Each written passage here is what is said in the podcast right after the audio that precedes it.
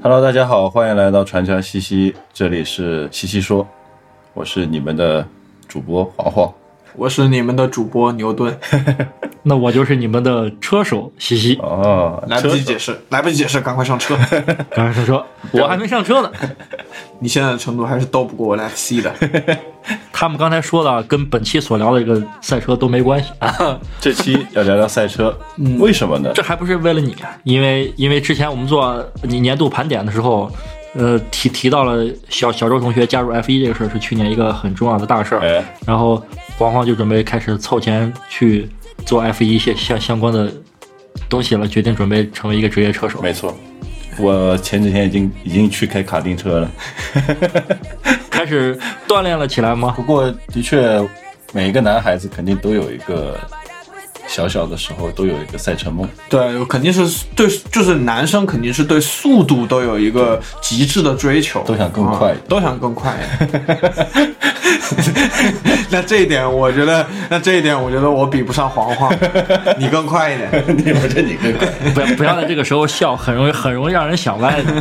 所以今天就是好好，就正式的说一下吧，到底因为什么事儿聊 F 一呢？呃，确实是因为刚刚在上周跟上上上周啊，连续两周 F 一的二零二二赛季这个背靠背的比赛第一、第二站已经比完了，然后确实周冠宇表现还真的是挺不错的，而且因为我觉得就是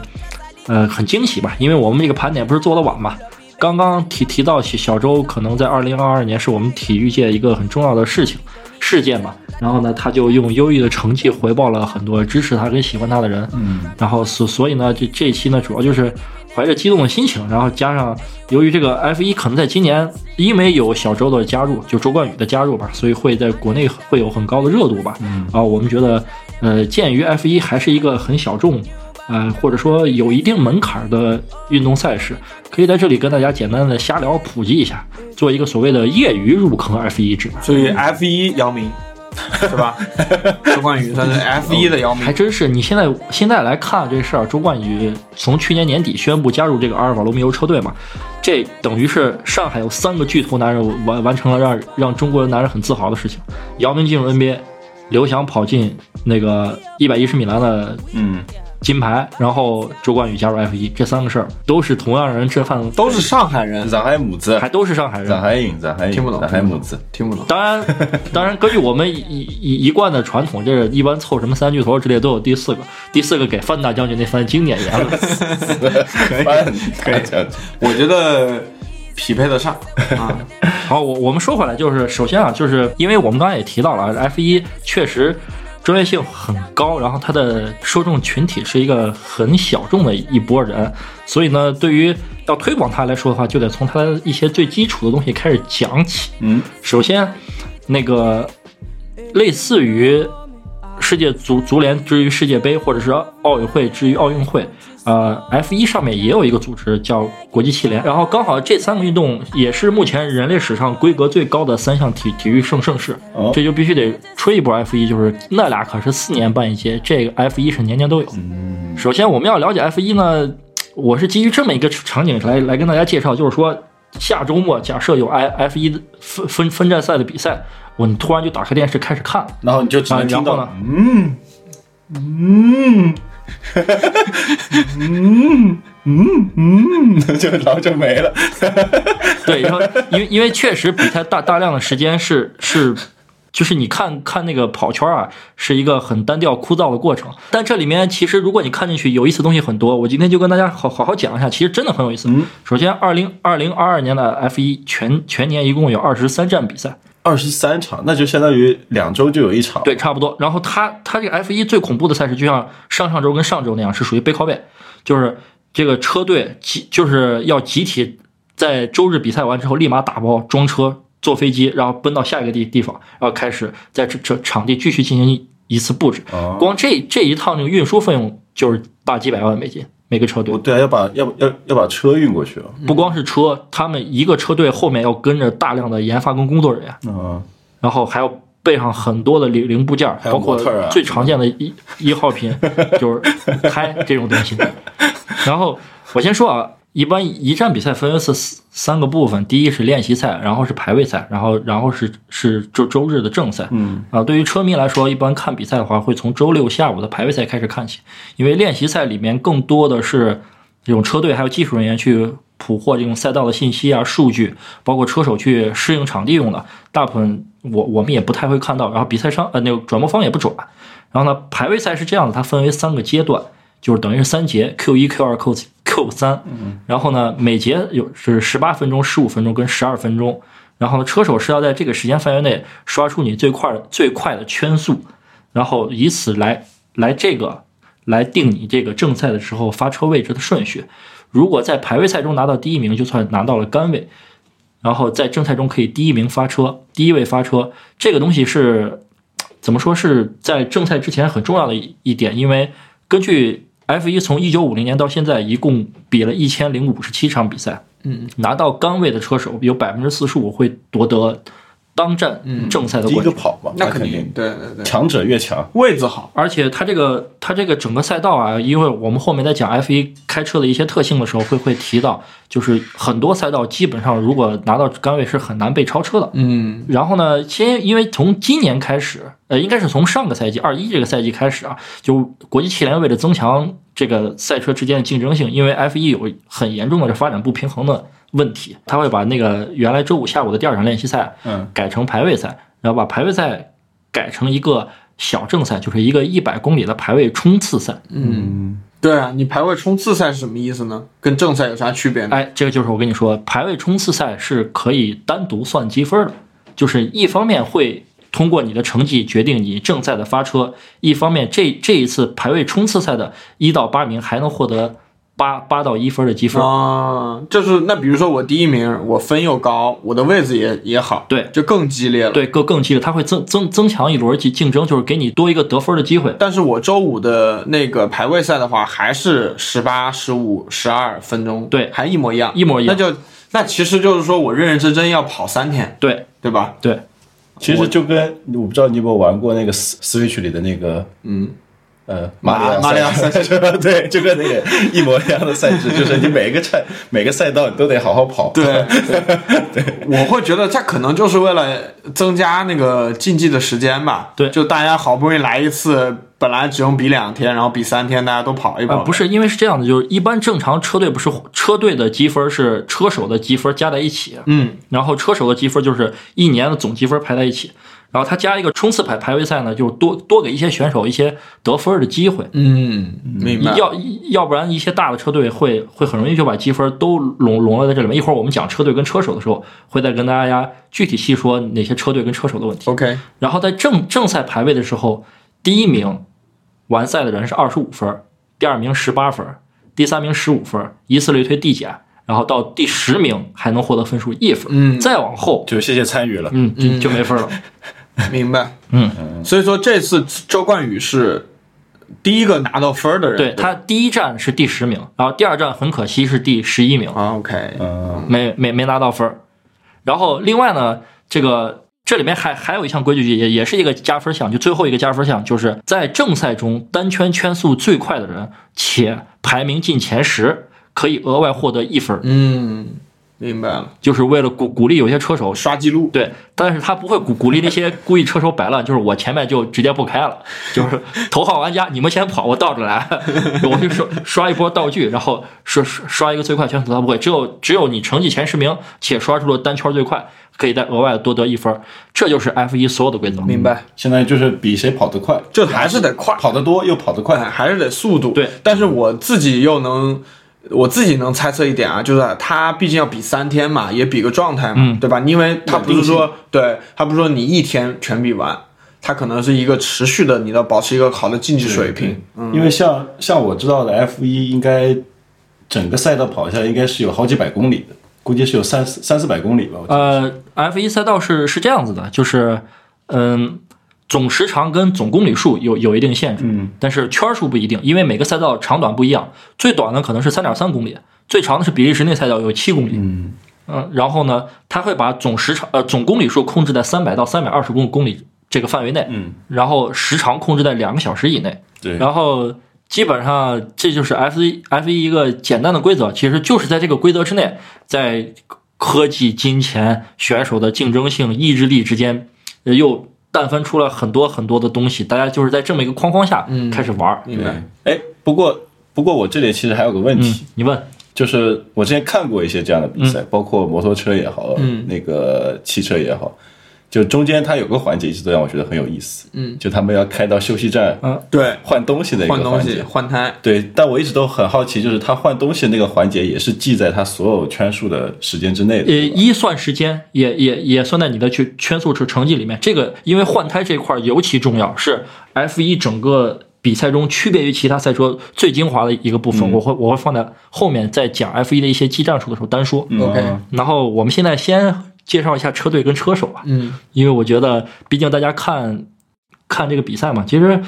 入坑车队跟车手还比较简单，因为我是这么觉得的是，就十个车队，二十个车手，对，所以讲讲道理，比你看 NBA 三十个球队五百多名球员还是好好记一点。然后我先说啊，车队他们分为三类，然后从他们车队的性质上来说分为三类，第一个叫厂队，嗯第二类叫企企业队，第三类叫纯队。然后纯队就是纯粹的一个赛车队伍，纯队，我以为是个什么纯呢？厂队就是包括梅奔，叫梅赛德斯奔驰。然后这里还是要跟大家说一下，这个公奔驰的母公司戴勒姆奔驰公司也在今年刚好改名，把自己的车跟公司名改成统一的了。以后它这个东西就叫梅赛德斯奔驰了。嗯梅奔、法拉利、迈凯伦、阿斯顿马丁、阿尔法罗密欧，这就是那个小周周冠宇所在的队，嗯以及阿尔派，阿尔派就是原来的雷诺。嗯嗯整个厂队，整个厂队就就这六家。然后企业队呢，就是我本身不是做汽车的，但是呢，我由于资金雄厚，我赞助或者是我就是花钱玩玩玩一个队。现在有三家，红牛、小红牛跟哈斯，小红牛是啥意思？就是红牛有二队，啊，红牛红牛一个公司在 F 一有俩队，这个小红牛以前接的好像是阿三力量，就是以前有个车队叫印度力量，哎，阿三力量，那个对，就就就是这这么情况，因为很多车队它会来回换，因为你像现在大火的梅赛德斯奔驰也是在十几年前吧，一一零年还是零零几年的时候买买了另外一个一个队，就是等于是借的人家壳儿，然后最后重点说一下这个纯队，这就是 F 一这个比赛那不就一那不就一支吗？你刚算了九支，对，就一支吧？就这个纯队非常重要，它是自 F 一五零年开始以来就一直存在的一个队，叫威廉姆斯，是目前唯一一个独立非企业赞助跟运营的一个纯种的赛车队，叫威廉姆斯。嗯就没有企业赞助，那他们钱从哪儿来？呃，但它也有企业赞助，但是它不是那种，比如说就是大厂的背景，它不是汽车企业，不是一个汽车企业，也不是一个大的商品企业，它就是车队老板就是喜欢赛车，我自己去跑跑赞助，我自己去拉赞助，给为为我车投资，所以他的收入每年是最低的，哦。然后他成成绩成绩也一直掉车尾，但？竟然还坚持不懈，但但是它是最能反映整个 F 一及精神的。就着这个定义啊，我之前问过西西一个问题，呃，比如说我作为一个纯队，比如说我是威廉姆斯的，或者说我是红牛、小红牛这种，对吧？对我是没有汽车企业背景的，对那我开的车从哪儿来呢？这那这个就就要说一下这个，哎，F 一是是怎怎么定义这个车的啊？嗯这个车肯定不属于任何一个厂商，它是很多厂商的所有零部件组合在一起的。那比如说法拉利车队，它也会用别的，它会有可能会用其他厂商的零部件，比如说它的空气动力的某某一个单元的套件。哦，或者是比如轮胎是米其林 轮胎现在由于 FIA 是统一规定，都是倍耐力，哦，贝耐力都是倍耐力。以前是两家，米其林跟普利司通，然后现在都统一都是倍耐力了。然后我来说一下，就是怎么定义，怎么定义这个车车队到底是属是属于谁的，或者是怎怎么弄啊？就 F FIA 官方的定义是，只要要求你本身车队生产底盘就可以。剩下的所有零零零部件单元，你都是可以从其他地方租或者买，或者是组装，我知道都可以。挺挺多车队用的都是奔驰或者是法拉利的引擎，对，然后用用用用他们引擎来所所以说，我就算是威廉姆斯威廉姆斯，我你可以去买奔驰的引擎，但是我的底盘必须是威廉姆斯自己弄对一个底盘，但是它都不是或呃，比如说红牛，它都没有，那就相当于红牛它作为一个功能饮料的一个 一个企业，它还得专门有个生产线。至少不用生不说生产线吧，至少它得生产一个自己的底盘儿，它等于是它自己研发一个，他等于是每年就是，比如说红红牛挣的钱，他把这个投入到他的赛车研发当中，研发的实际上就是红牛的底盘，而且红牛的底盘确实他妈的黑科技。是哪一年为呃那个呃他们车手在开完比赛之后，他的车底盘磨了个大洞，就那都开完了，车都没没没坏，那还减重了呢。越开越底下一直有穿堂风越开越近，越开越开越近，车手都没了，这个车自己跑，自动驾驶，因为那个车车手从那个底盘上面掉下，掉下去了，自动驾驶。就是他他的他的就是应该怎么说，就是红牛这个。就是车底盘这个稳定性还是非常好吧，只只能只能这这么说。那还有那还有一个问题，嗯，就是你比如说像法拉利、奔驰，嗯，他们投资 F 一，我觉得那是牛逼。那那些不投资 F 一的车企是不是就很垃圾呢？你比如像阿尔法罗密欧，你看在外面跑的很少，但大家都知道是好车，对吧？你像什么呃什么某某捷呀，对吧？某某马呀，就这种公司，对吧？某某迪、某迪，对吧？为什么他们就不弄法 F 一呢？你说那个某某节怕不是保时捷吧？保时首先，保时捷跟保时捷跟这个奥迪是一一个公司，都是大大众集团。大众曾经也是 F 有 F 一车队了，只不过由于各方原因不干了，不玩了。然后宝马一样也有退了，就是都都也都尝试过，就是都为了证明自己是好车企，还是都玩过的。都玩过。因为但是他们可能会有很多的商业上的权衡吧，他觉得哎呀，我弄这个好像是不是很亏啊，或者或者怎么样？我给你举个最简单的例子，就是中国其实是有车企投 FE 的，嗯嗯，就是世界电车方程式。嗯，然后，但是由于因为中国的电车相对来说新能源车走的比较靠前一点，所以他们投电电车去玩车队，其实更利于跟他们的品牌更更贴合一点。嗯，然后而且 F 一研发的东西成本摊销下来，也可以运用在民民用车上，这就等等于是成本利用率会更高一些。对，然后刚才我们说到这个车的构成的时候，其实还有一点跟大家说的就是这个发动机制制造商的问题。嗯整个 F 一二十个车呃十个车队，其实只有四家发动机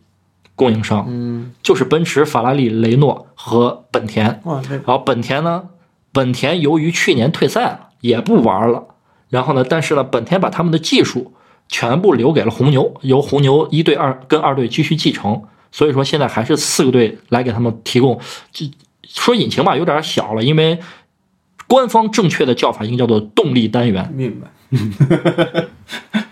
那就说明雷诺还挺牛的，法国的车，对对吧？哎，对对对，因为因为我现在又要跟你再说一个概念，就是雷诺其实也不算是一个法国企业了，嗯，因为雷诺在零几年的时候跟尼桑就是日产汽车合并组成了一个集团公司，叫雷雷诺日日产，然后它也是个国际化的公司，里面也会吸收大量日本车的技术在里面。明白。但是雷诺确实很强。然后这个按照这种类型，就是刚才很科普科普性的跟大家说了，但其实大家更愿意听的车队分类方法叫做按成绩分。对，冠军分，大家都是冠军分。按成绩分，其实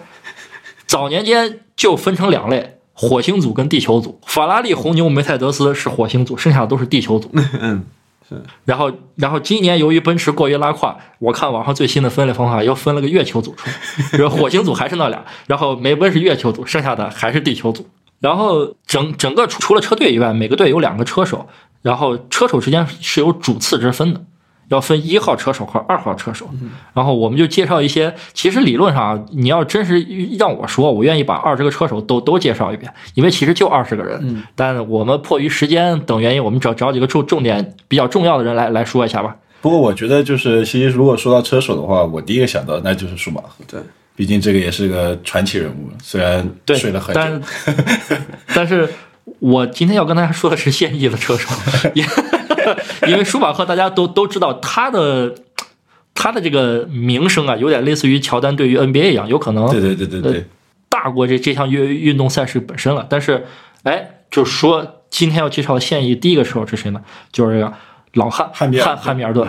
嗯，理查德汉密尔顿，呃理呃老汉从成绩上来说已经追平了舒马赫，舒马赫嗯，然后然后呢，老汉呢作为奔驰嗯梅奔当家车手啊，英国人啊，梅奔当家车手，这个这么多年了，一直是目前联赛的头牌啊，已经七次冠军了。今年老汉反正也得力于嗯梅奔车没有那么强势，反正前两站表现也不好啊，这一度跟周冠宇打的难解难分。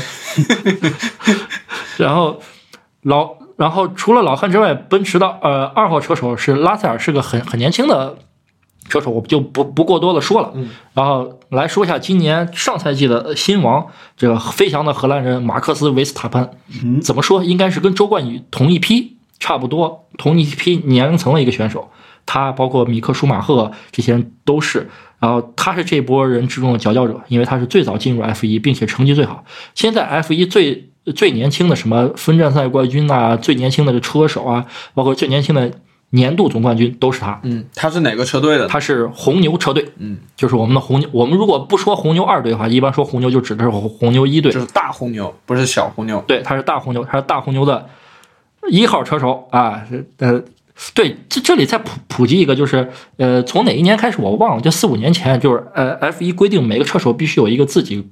就是唯一的背号，嗯，然后这个所以说。呃，每个车手号就固固定了。那汉密尔顿刚才我们提到了他的车尾号是四十四。如果你看 F 一比赛的时候有一辆四十四的银白色的车过去，那就是他的车。嗯，然后接下来我再介绍一位同样是火星组的当家车手，就是这个勒克莱尔，法拉利来法拉利车队的。然后这个人是摩纳哥人，然后也是个九五后年年轻新秀。然后目前这赛季表现目前是成绩最好的，就是只跑了两站的二零二二赛季啊。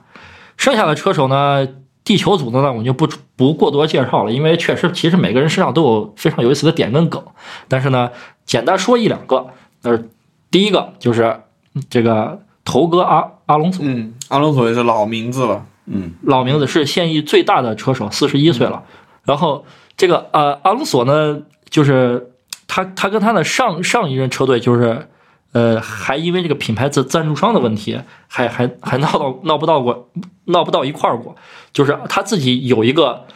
有一个这个服饰品牌，然后他有时候颁奖时候会戴他自己服饰品牌那个帽子，然后但是车队的品牌赞助商是彪马，然后然然后彪马就就投诉他嘛，就说你拿我们赞助费当我们代言人了，你不要老戴你自己牌子帽子好不好？你头又那么大，整个一采访你屏幕三分之二都是你的头，你能不能啥？然后投。头头头哥就不愿意，头哥说：“那我下回就戴着帽子裸体采访好。还是比较有性格，哎比较有性格。那就相当于 F 一，其实四十一岁都能开。呃，理论上还还可以更大，但就是确实，但是这项运动还是比较耗人，所以所以很多人比较费人。对，这真的是很很费人，而且、呃毕竟是危险嘛，对吧？然后然后另外再说一个人，就是我觉得所谓的 F 一整个围场车手里的梗王，嗯就博塔斯。嗯，曾经汉密尔顿的汉密尔顿的队友，然后奔驰的永远的工具人二当家，就永远比赛只要一打到焦灼的时候，车队的那个电台里就说：“那个博塔斯，你给汉密尔顿让个道儿，博博塔斯，你把后面人挡一挡，你不要在这儿捣乱这个汉密尔顿夺你年度车手总冠军这事儿。”然后呢，今年呢，他由于跟奔驰在上赛季赛季中就闹掰了，就是说好上赛季要离队了，他来到了阿尔法罗密欧，跟我们的周冠宇成成为队友了。但是到阿尔法罗密欧之后呢，就不太会存在这个问题了，因为从车队的定义来说，周冠宇是二号车手，他是一号车手，球队战术核心会围绕着他来。嗯，然后这介绍完这几个车手之外之后呢，我们就要说一下我们今天的主人公小周同学了。总算说到说到这个中国的男人，这个阿尔法罗密欧的二号车队啊，二号车手，二号车手周冠宇，然后我我先说，就是周周冠宇这一一路的过程，我个人觉得可以用扎扎实实来来来形容。他从小就是车迷，两千零五年 F 一第二年在中国上海举办，当年的收官战是在上海站，然后当时拿到车手总冠车手总冠军的人是头我们刚才提到的那个头哥阿隆索。嗯，然后呢，在看台上有人留下了一张模糊不清的照片，一个戴着雷诺车队帽子的一个小男六岁小男孩正在摇旗呐喊，那个人就是周冠宇。然后呢，他也就是从那个时候定下了成为一个职业车手的志向。六岁就想开车，嗯然后他家里确实也支持跟培养吧。然后他八岁的时候就开始先在这种黄黄所玩的这个卡丁车系列里开开始开始搞了他跟。我玩，他跟我玩的不一样。不，周冠宇八九岁的时候就已经经常跨级别能拿到各个项目青少年组的冠军了，那就是还有天赋呀，这个真是有天赋呀。真的是确实是有天赋也有机会吧。嗯然后呢，但是由于我国这个赛车文化跟土壤不是很丰厚，所以呢，他的团队包括他家人就强强年就把他送出国外去进行历历练了。然后他十六岁就到了欧洲，加入了这个所谓的 法拉利的青训营。嗯啊，就二零一五年的时候就已经从法拉利青青训营开始了自己这个车手的生涯吧，从这个 F 四开始开启。然后 F 四的第一年就成绩很不错，就拿到了当年年度车手积分的亚军。嗯然后呢，顺利的升级到了 F 三。然后到 F 三之后呢，这里面就必须得说一个事儿，就是我们刚才在节目前天我跟你我跟你们聊过的，就是说他跟这个迈克尔舒马赫的儿子米克舒马赫其实是同一批进入这个法拉利青训营的。嗯然后呢，当时呢进入 F 三之后呢，两个人就因为资源倾斜的问题，有一点不不能说不愉快吧，应应该说是非常不愉快。就就就是他两个人属于一个竞竞争势头的关系，但是车队可能会着重培养谁或者干嘛。因那由由于这个米克舒马赫所在的背景跟资源要比周冠宇牛逼得多，然后呢，他跟周冠宇就产生了一定的问题，而且从当时的成绩跟能力来看，周冠宇真的不输米克舒马赫，哦，嗯甚甚至我觉得是要比米克舒马赫好的。所以呢，当周冠宇受到不公平的时候，周冠宇在中文微博上发发微博嘛，说不是每个叫舒马赫的都会开车，什么？原来原原来原来米克舒马赫不会开车，只会撞车呃，之之类的吧。就那个时候，其实他们也对就就是有，键盘侠了。也不能说键盘侠吧，就总总之反正人家有实力喷的，就这就是啪啪打脸了呗。也是，然后呢？这种这种就不叫喷，这种叫 beef 嗯，啊，这种叫 diss，嗯，对 diss，对，这种叫 diss。然后在嗯这个法拉利青训待了一段时间之后，他就转投到雷诺车车队旗下了，然后继续开始自己的这个往 F 一进阶的路。然后呢，进入雷诺之后呢，就参成为这个 F 一的发展车手，然后参加 F 二、F 三的比赛。然后这期间，一共在 F 二的一九赛季啊，一共五次登上领奖台，而且获得过一次排排位赛的杆位，然后最终年度排名车手排第七。然后到二零二零年的时候就，就小周就已经具备了很强的实力，就在那一批 F 二的车手里面就已经非常强了，他就非常有机会进入 F 一了。刚好二零年他也是他整个开车成绩大爆发的一年。然后那一年啊，在九月二十七号这个俄罗斯索契站的比赛中，周冠宇拿到了人生第一个 F 二分站赛的冠军。啊，啊，然后，然后紧接着他又在二零二一年的时候拿到了那个亚洲 F 三锦标赛的冠军，然后又在 F 二中最终年度成绩名列第三。嗯，然后一般 F 一的签约是这样的，就是说，呃，它等于是一个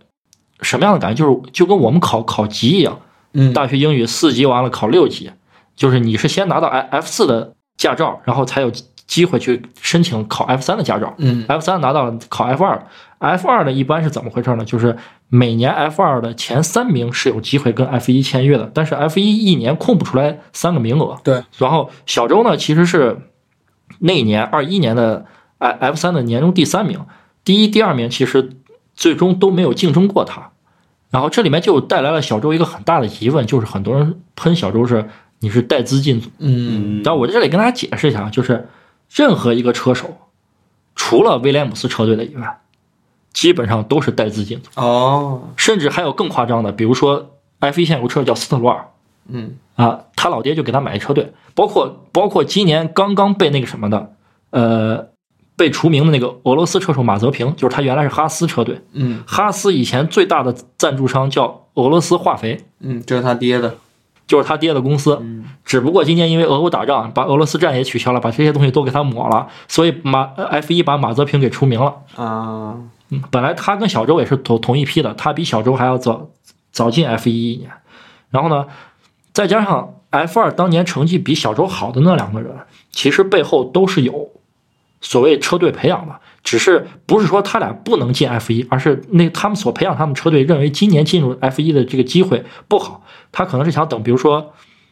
他们老的 F 一车队那些人退下来之后，直接把新人顶到他们车车队里面去顶替原来那老将。所以今年有空位置的刚好是阿尔法罗密欧，他们不愿意为阿尔法罗密欧培培养新人，哦，是因为这个原因，所以所以周冠宇再加上他有有有赞助，三千多万的赞助就保证他进了 F 一。三千多万的赞助，嗯，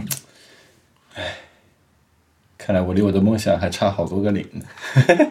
你不你不差那个零，你可能差三分之一。差三分之一。没错，我只要再成功创办一个阿里巴巴，我就可以买下一个车队。对，其其实我我是觉得中国这些大的互联网企业啊，就是如果真是闲钱多了，可以考虑投资这方面事儿弄了。再再聊一下这个小周这个就是周冠宇啊，他的一些开车特点。其实前两站周冠宇的表现啊，真的是超乎了所有人的预期。然后他第一第一站跟第二站呃最终的成绩都比他排位的时候成绩要高。嗯，就他超超了超了车，，对，然后第二站本身啊也是有机会，就是他第十一没拿到积分嘛，第十名是谁？第十名是今年拉胯的汉密尔顿。嗯然后拿拿了可怜兮兮的一分，就是他最后是因为跟车队交流的时候出了点问题，就，不管呃不光是他的问题，还有他车队都是对于赛道啊比赛形式把控的不是特别好，然后造成了一点小小的失误，导致他最后获得第十一。然后，嗯，周冠宇这两站虽然表现非常好，我们觉得很惊喜，但是他也不是说完全没有问题的。首先第一个就是在第二站的时候，他那个发车是着实的辣眼睛。嗯不但反应慢，丢了位置，而且也存在操作失误，导致轮胎呃爆死的这种现象出出现。然后，所以呢，呃，小周可能比较好一点，就是我说他这一步上来，一步步上来都是稳扎稳打嘛，所以再加上他平时性格可能是比较稳定的一一这种感觉，他只要继续坚持下去，我觉得他未来 F 一的路会很好。然后顺便再说一下，这个 F 一上海站在二三年的时候就会回归。嗯因为我看合同已经签了，两千八百多万的这种参赞助费都已经交过了，然后应该二三年就会回归，所以希望小周通过这一年的历练，然后能在啊二三年上海站的时候，让怎怎么说，让义勇军进行曲响彻在 F 一赛场。搞得跟奥运会一样。不是，他真的是这样，因为因为 F 一是你谁赢了会放你们那个国家国 国歌的。我知道他这个搞搞了个奥运会，反正他现在已经跟汉密尔顿五五开了，已经。我和我我和汉密尔顿五五开 五五开吧，我也经常单杀他。嗯，对，就是他现现在真的是，而且他呃第一站的时候有大量的精彩超车，确实做的还是很不错的。然后我在这里给所有，比如说，如果你是因为周冠宇才开始看 F 一的，那么你势必很难逃脱一个饭圈的魔咒。然后呢，是饭圈的这个东西呢，你就需要买周边啊。我就给大家推荐一下周冠宇的周边。哎，我们节目开始带货了，带货。是是这样子，就是其实啊，我我先说一个闹着玩的，也不是也不是闹着玩，就是呃，先我先说跟周冠宇相关的，就是阿尔法罗密欧车这个车啊，其实在中国大陆地区一直是有售的，虽然车型不多，一共就三款，嗯，一个轿车，一个跑车，一个 SUV。然后呢，然后这个车呢，它有一个很有意思现象，如果大家去把这什么汽车之家或者懂车帝之类的这种测评软件打开，你会发现它的车的价格浮动特别大。你比如说，它那款轿车，就是从低配四十万到高配一百万，这个跨度区间有六十万之多。嗯然后这是为什么呢？就阿尔法罗密欧会先出一个基础版，就是普通的民用车性能，然后会出一个四叶草版本，是一个高性能，然后在这之上呢又出了一个周冠宇冠军版，卖一百万。哦，可以，那支持一下他嘛，花一百花一百万万支持一下。对，我跟你说，那也就是那些，也就是现在这些顶流不开车、不玩赛车，嗯要不然的话，这些车企的那些顶尖车早都被买走了。我觉得是，嗯，粉丝没办法花钱呀、也是。我觉得他这一百万的确是可以好好的洗一洗这个饭圈的文化。对，好好洗一洗。你到底是不是真的爱他？但但是其实有没有有有没有好奇过，就是中国这么大的企这么多好的企业啊，不管是互联网企业还是制造业干嘛的，为什么没有跟 F 一官方有过赛事合作的品牌呢？就是没有必要啊。不是，其实是这样，就是其实是很多时候中国的企业去找了 F 一的某个车队，想要过做过什么合作代代言的产品，但实际上由于各种理念都没成型。但今年有一个公司做到了，做成了一款不错的周边，而且我觉得这个说法还挺好的，就是红米。嗯，红米小米对红米最近刚出了一款电竞手机 K 五十、嗯 K 五零，它有一个高端版本是跟梅赛德斯奔驰合作的。然后当时就是后来我看了一下这个采访报道嘛，就是嗯梅赛德斯那边的人说了一下，说他们当时选择小米的时候，倒不是真正看重小米这个企业多么好，因为之前有更好的公司拿过更好的报价来跟梅奔谈，梅奔都没同意。他们说是因为看中了小米这种对年轻人这种热爱。奔放自由的这种冲击 和他们的理品牌理念很吻合，所以就决定合合作了。明白，我信我信我信我信你个鬼！可能还是给给的太多了。不过我记得之前有部电影嘛，那个叫《极速车王》，就是那个嗯，贝尔跟那个锤哥吗？对贝尔跟那个马特达蒙，哦，那个是、那个是福特大战法拉利，对，那那那个里面其实我我是觉得那个是能反映一些车队的车队的一些呃性格的，就是大部分像他这种特别像法拉利这种车队，他肯定是特别高傲的，他不会轻易的去接受别人说你想赞助我就赞助我，对，你对，特别像特别写像奔驰这种也都是的，对，大家都比较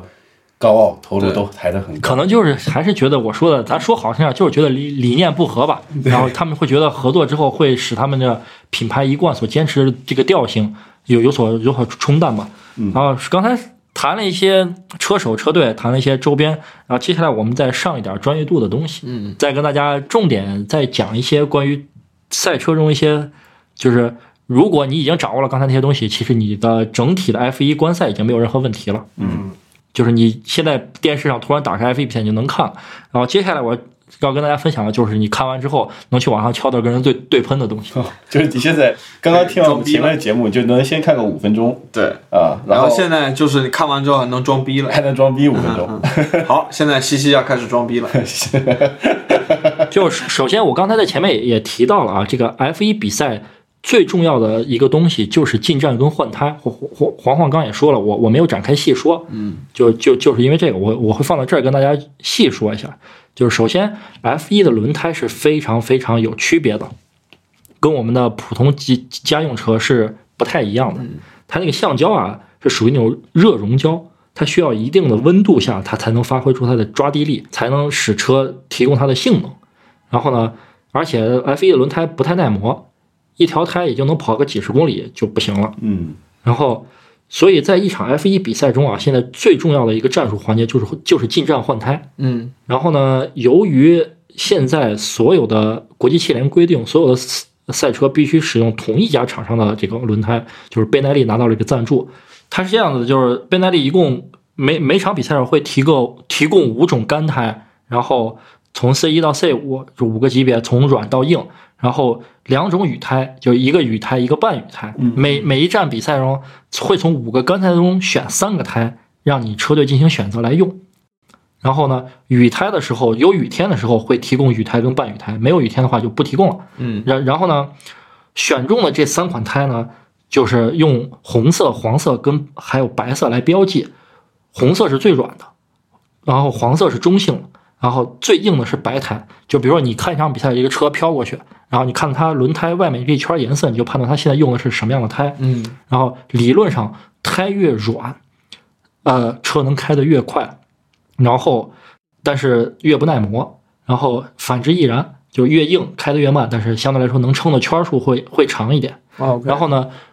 半雨胎是绿色的，然后雨胎是蓝色的。雨胎比所有的干胎速度都要慢，就是但凡用雨胎，就是除非是因为天气特别恶劣，你必须得用，否则车会在地上打滑拖得比较厉害。因为 F 1那个胎是光头胎，它不像咱们日常家用车里面胎有有纹儿，有有这个空间能让水过去，它没有没有这个，你一打滑是纯打滑。然后国际汽联规定，比赛中每辆赛车必须使用两种以上的轮胎进行比赛，换言之，就是至少至少你都要进站一次，嗯并且进站之后，比如说你一开始是用了软胎、红胎跑，你再出来换胎的时候不能还换红胎，哦不能还换软胎，你就得换成硬胎或者是呃这个中中性胎。然后呢，这个呢就造成了很多战术跟差异化上的东西。然后常规来说，轮胎进站，然后最常规的战术就是两个，第一个叫 undercut，嗯然后这个比较好理解，也最常用。这 undercut 的意思有点类似于我们的成语叫田忌赛马，嗯。就是 我我是我是，比如说我我追顿顿的车，我车在后面，然后我后车先进站，嗯。先进站之后，我换一个新的轮胎，新的轮胎可以跑出更快的圈速，从而在前车你该需要进站换胎的时候，给你压力。卡住你的身身位，嗯。我卡在你的前面，因为你进站区那二三十秒是车速不能太快，它有一个限速，最高速度只能到八十。然后整个从你进入维修区到你开出来，算上换胎工换胎的时间，整个时间大概在二十秒左右。嗯，但 F 一车手跑一圈的时间大概就一分多一点。嗯所以怎么样把这二十秒利用好，时机把握好是非常非常关键的一件事情。然后最常用的就是 undercut，就是我田忌赛马，我先换我车比你慢了，那我先换胎，然后我把我把这个优势跑出来，比如说我一圈快你一秒，一圈快你半秒，累计有四五圈之后。跑出了四五秒的优势，这四五秒优势就可以 cover 掉你进站的二十秒所浪费的时间。然后另外一种就是跟 undercut 相反，叫 overcut，就是说白了，本来我先进站，我现在不进，我多撑几圈，我后进站。我摆烂。嗯，对，也不是摆烂。我我我我后进站之后呢，比比如说我本来三十圈的时候该该进站换胎，然后呢，整个赛道是五十圈，我可以考虑到四十圈的时候再再进，我让我的旧胎多跑一点，我剩下十圈就能刷出更更快的速度。嗯嗯，就是我有十圈是这我就觉得就是那这个其实就是胎的分配，对就你自己怎么分配你自己那几个胎。对，嗯就这个是 F 一现在最精髓的东西。然后呢，说实话，规则就是这么规则，战术就是这么个战术。然后呢，具体怎么实际运用，刚才我跟小段也讨论半天，也没没讨论出来个结果。这个 这个事儿也其也不实就跟咏春一样，三板斧，对吧？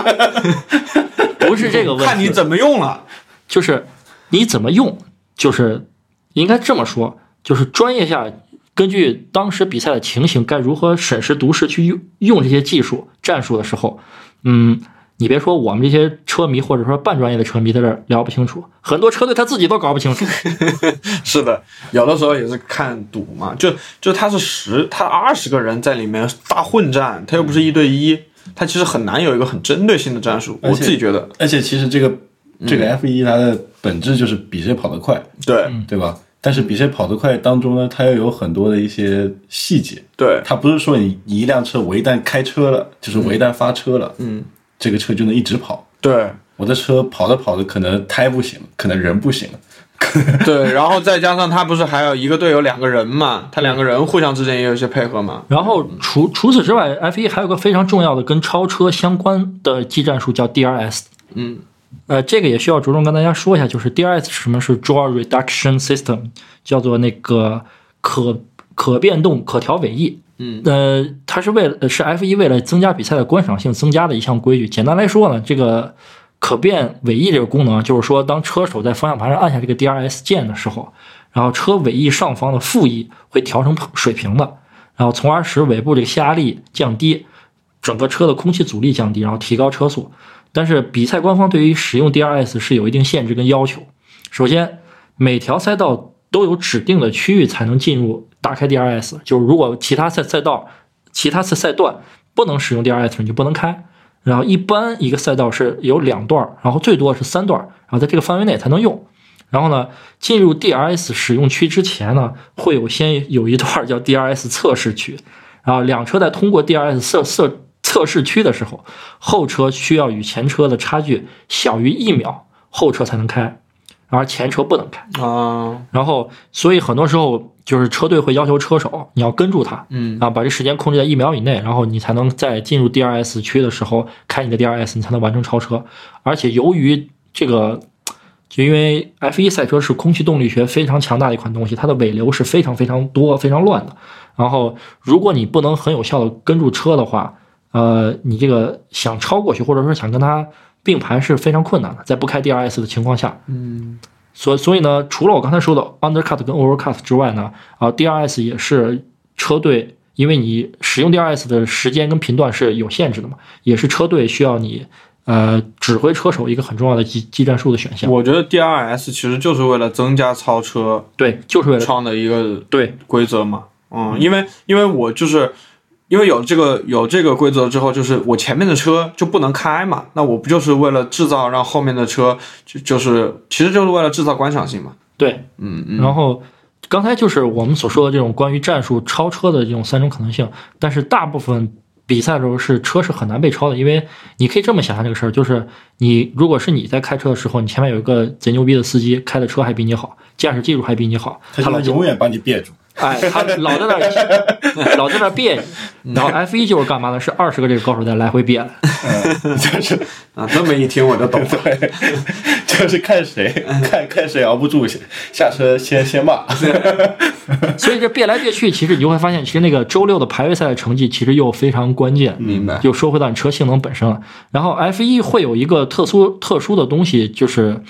呃叫安全车，嗯嗯嗯，就是这个东西就是在安全车是怎么回事？就是说当车呃比赛中会出现大量的意外的情况，事故啦。呃，空气件撞飞啦，或者是干嘛的，然后车损毁了、怼了、上墙了之之类的。一般有这种事故发生的时候，都会引发出动安全车。嗯然后在安全车带队期间，所有人都不允许改变自己的排位顺序，如果改了是是要是要会被罚时的。嗯然后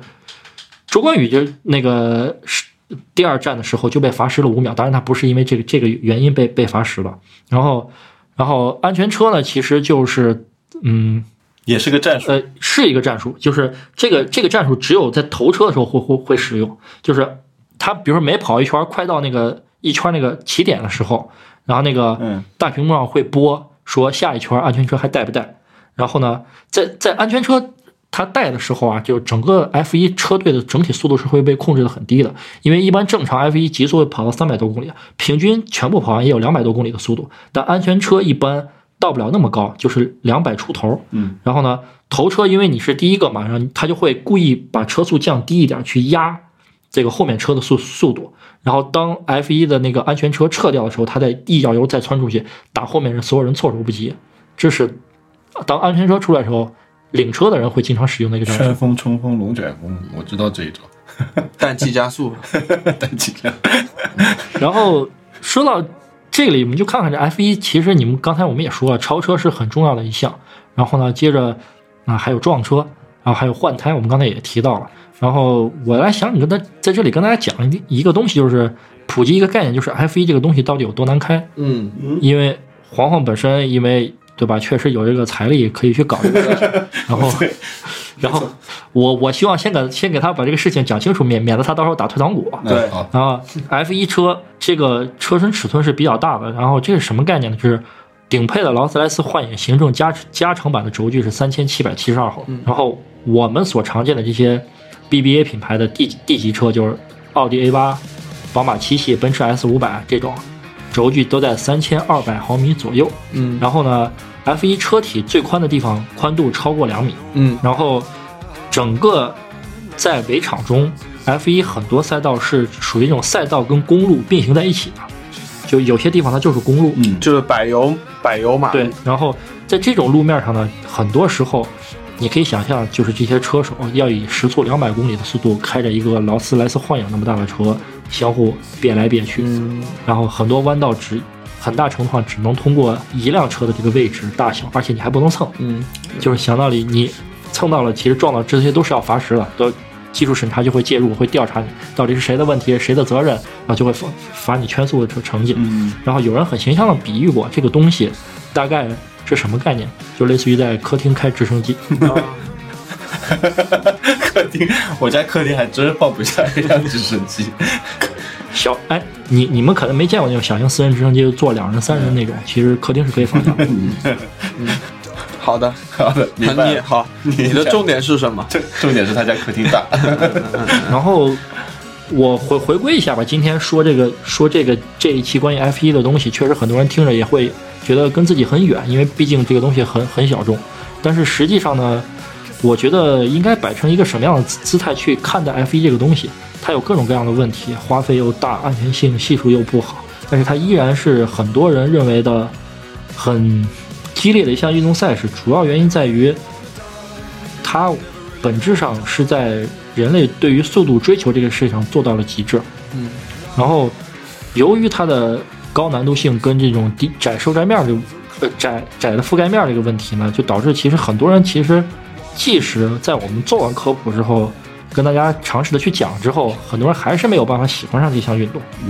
依然没有没有感受到这项运动的魅力。对，反正就是，既然大家也不太懂，那也通过这个节目了解了解呗。对，说不定对有些呃听众朋友们之前不了解，听完了之后，反倒哎，好像这项运动对我来说还蛮有吸引力的，是吧？其实但是我爱好不同，我敢保证啊，就是因为我一开始跟大家科普的这些点，会让大家保证你们在看一场 F 1比赛的时候能能看进去。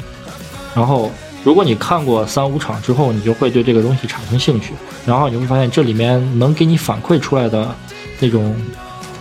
喜悦啊或者激动的情绪，是远超于你